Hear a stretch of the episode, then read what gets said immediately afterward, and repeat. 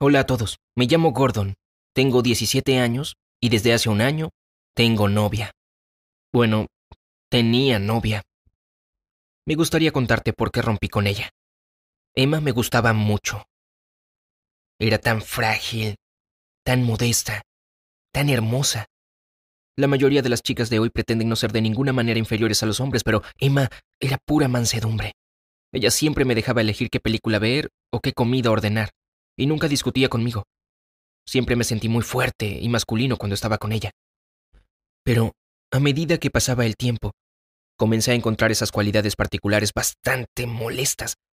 Tal vez no entendía la suerte que tenía, pero el hecho de que siempre estuviera de acuerdo conmigo comenzó a aburrirme.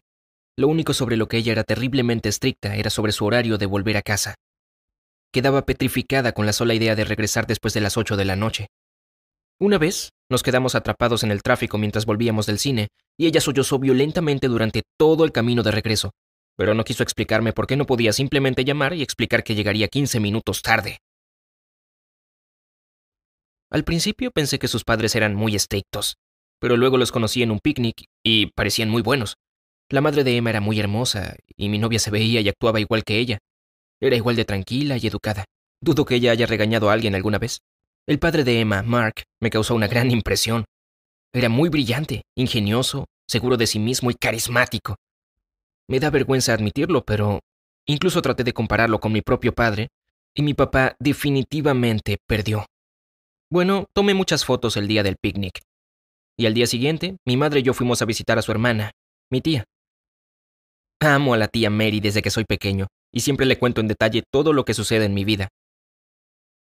Así que ya sabía que yo tenía una novia, pero en esa ocasión le conté que finalmente había conocido a la familia de Emma, y le mostré las fotos del picnic del día anterior. La tía Mary no podía esperar para ver las imágenes, hasta que vio al padre de Emma en una de ellas. Dejó una frase sin terminar, y la mano comenzó a temblarle. ¿Sabes cómo se llama? preguntó con voz extraña y vacía. Y cuando respondí, por supuesto, es Mark. Ella se levantó de un salto y salió corriendo de la habitación. Mi madre la siguió y me dejaron solo, totalmente desconcertado. Pronto mi madre regresó, muy seria. Ella estará bien, dijo, respondiendo a mi pregunta silenciosa, y luego agregó, pero tienes que saber algo.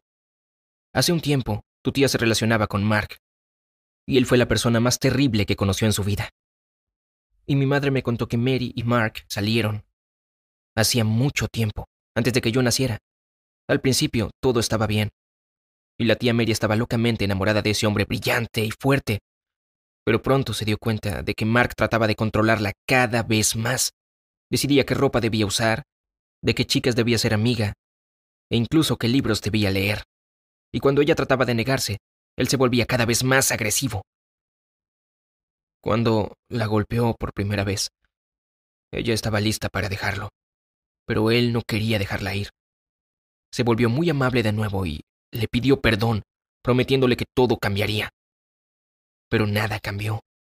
En cuanto Mary pensó que todo había vuelto a la normalidad, Mark volvió a enfurecerse, y todo se puso muy mal de nuevo.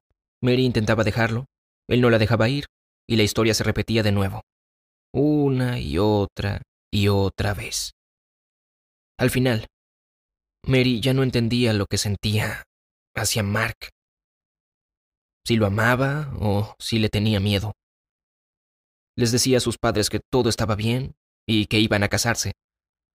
Hasta que su hermana mayor, mi madre, Notó los moretones en sus brazos y exigió que le dijera la verdad. Mi madre ayudó a la tía Mary a deshacerse de su abusador. Fueron a la policía y Mary obtuvo una orden judicial para mantener a Mark lejos de ella.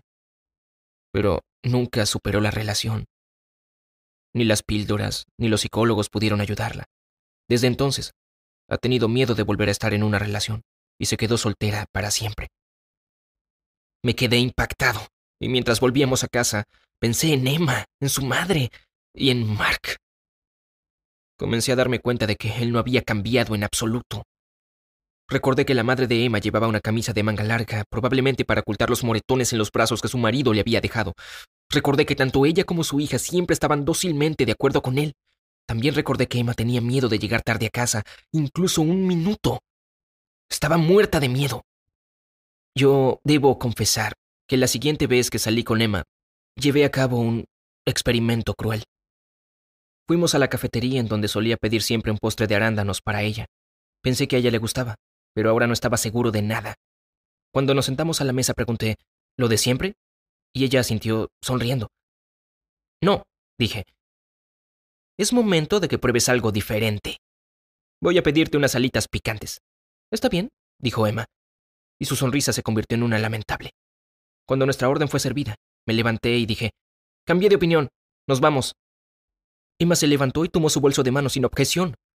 Su sonrisa se quedó allí, como si estuviera clavada en su cara. Fue realmente espantoso.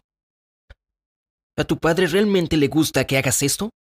Le pregunté con voz sorprendida. Y en ese momento, ella finalmente dejó de sonreír. Y ya no pude contenerme, ya no más. Le conté todo lo que había averiguado sobre Mark y mi tía Mary. Emma me escuchó sin siquiera mirarme. En algún lugar profundo de mi corazón, esperaba que ella dijera que todo estaba mal, que su padre no era así. Pero ella solo se quedó escuchándome. Cuando le dije que su madre y ella tenían que hacer algo para cambiar la situación y que yo estaba listo para ayudarlas, Emma cambió. Ella literalmente me gritó que no tenía derecho a meterme en su vida, que ambas estaban felices, ella y su madre, y que su padre solo tenía un temperamento fuerte, que si ellas empezaban a quejarse eso arruinaría su carrera. Yo no podía creer lo que escuchaba. La miré en silencio, con los ojos bien abiertos, y finalmente le pregunté, ¿Está tu madre dispuesta a pasar por toda esa humillación y abuso solo porque su esposo gana buen dinero? Emma respondió, No entiendes nada. Y juro que lo dijo con desprecio, con desprecio hacia... hacia mí. Bueno, Emma tenía razón. Yo realmente no entendía esas cosas y por eso fue que terminamos. No puedo decir que fue fácil para mí, pero no me arrepiento. ¿Tú o alguien que hayas conocido alguna vez se ha cruzado con un abusador? Cuéntame en los comentarios y por favor, comparte esta historia. Creo que es muy importante combatir a las personas que intentan controlar a los demás de esta manera.